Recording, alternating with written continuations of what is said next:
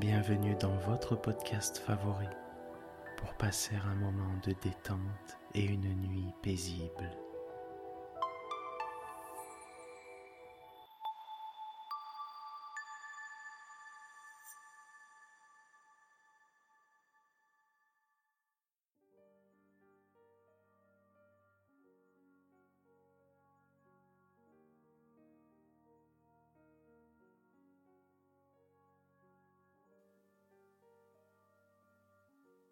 Le jour de la fête arriva.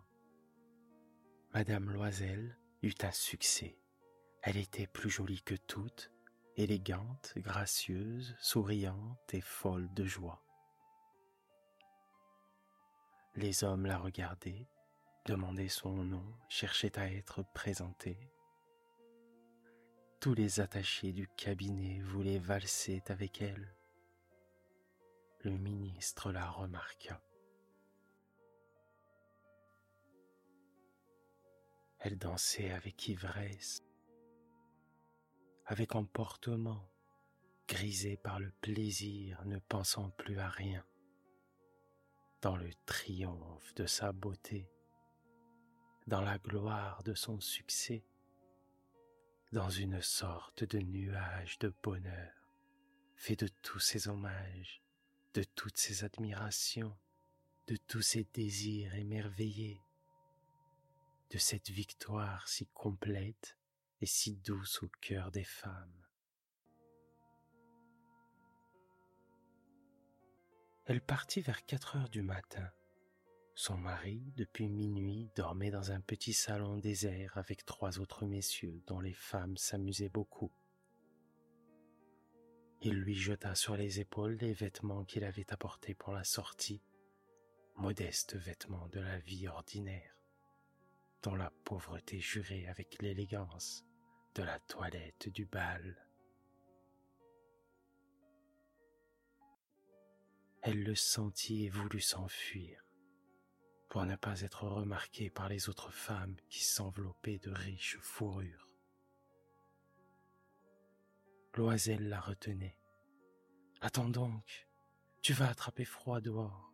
Je vais appeler un fiacre mais elle ne l'écoutait point et descendait rapidement l'escalier. Lorsqu'ils furent dans la rue, ils ne trouvèrent pas de voiture, et ils se mirent à chercher, criant après les cochers qu'ils voyaient passer de loin. Ils descendaient vers la Seine, désespérés, grelottants. Puis enfin ils trouvèrent sur le quai un de ces vieux coupés noctambules qu'on ne voit dans Paris que la nuit venue, comme s'ils eussent été honteux de leur misère pendant le jour. Il les ramena jusqu'à leur porte, rue des Martyrs, et ils remontèrent tristement chez eux. C'était fini pour elle. Et lui, il songeait qu'il lui faudrait être au ministère à dix heures.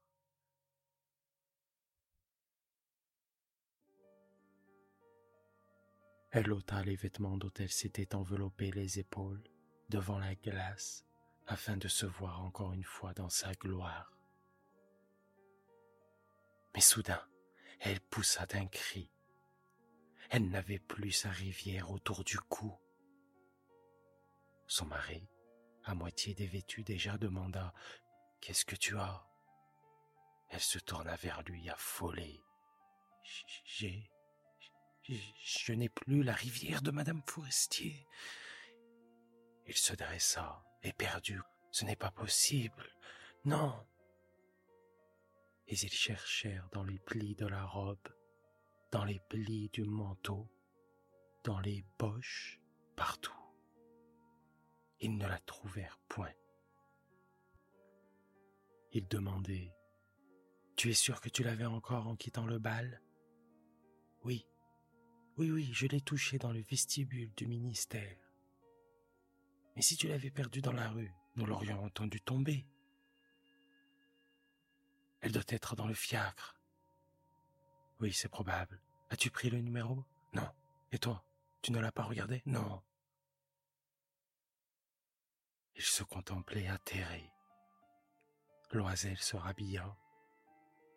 Je vais refaire tout le trajet que nous avons fait à pied pour voir si je ne la retrouverai pas. Et il sortit. Quant à elle, elle demeura en toilette de soirée, sans force pour se coucher, abattue sur une chaise, sans feu, sans pensée.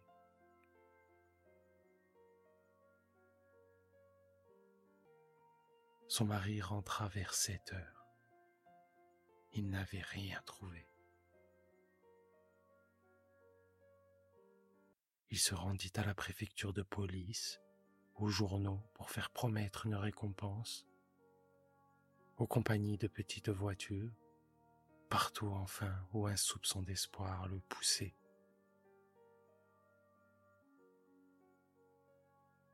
Elle attendit tout le jour, dans le même état d'effarement devant cet affreux désastre. Loisel revint le soir avec la figure creusée, pâlie. Il n'avait rien découvert. Et il lui dit, Il faut écrire à ton ami que tu as brisé la fermeture de sa rivière et que tu l'as fait réparer. Cela nous donnera le temps de nous retourner. Et elle écrivit sous sa dictée. Au bout d'une semaine, ils avaient perdu toute espérance. Et Loisel, vieilli de cinq ans, déclara Il faut aviser à remplacer ce bijou. Ils prirent le lendemain la boîte qu'il avait renfermée et se rendirent chez le joaillier dont le nom se trouvait dedans.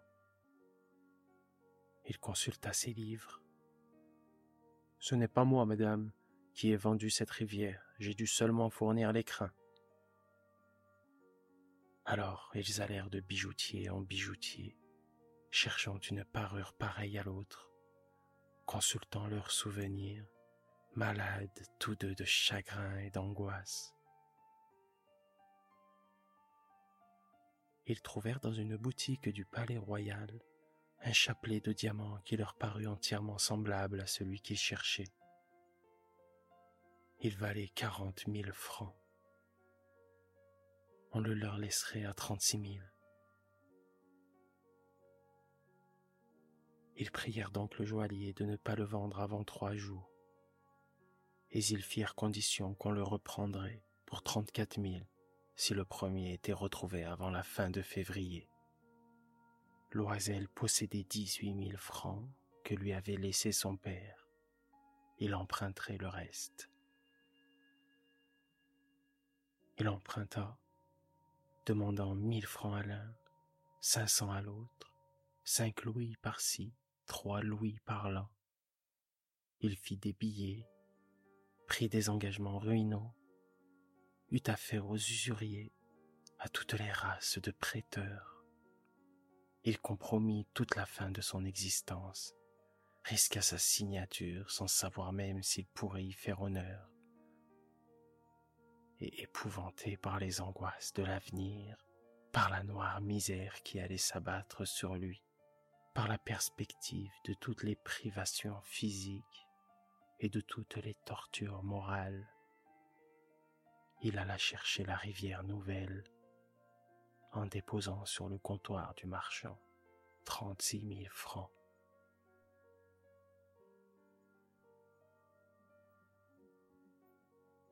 Quand Madame Loisel reporta la parure à Madame Forestier, celle-ci lui dit d'un air froissé. Tu aurais dû me la rendre plus tôt car je pouvais en avoir besoin. Elle n'ouvrit pas l'écrin, ce que redoutait son ami. Si elle s'était aperçue de la substitution, qu'aurait-elle pensé? Ne l'aurait-elle pas prise pour une voleuse? Madame Loisel connut la vie horrible des nécessiteux. Elle prit son parti, d'ailleurs, tout d'un coup héroïquement. Il fallait payer cette dette effroyable. Elle payerait. On renvoya la bonne, on changea de logement, on loua sous les toits une mansardre. Elle connut les gros travaux du ménage, les odieuses besognes de la cuisine. Elle lava la vaisselle, usant ses ongles roses sur les poteries grasses et le fond des casseroles. Elle savonna le linge sale, les chemises et les torchons qu'elle faisait sécher sur une corde. Elle descendit à la rue chaque matin les ordures et monta l'eau, s'arrêtant à chaque étage pour souffler. Et vêtue comme une femme du peuple, elle alla chez le fruitier, chez l'épicier, chez le boucher, le panier au bras, marchandant, injurié, défendant sou à sou son misérable argent. Il fallait chaque mois payer des billets, en renouveler d'autres, obtenir du temps. Et le mari travaillait le soir à mettre au net les comptes d'un commerçant, et la nuit il faisait de la copie à cinq sous la page.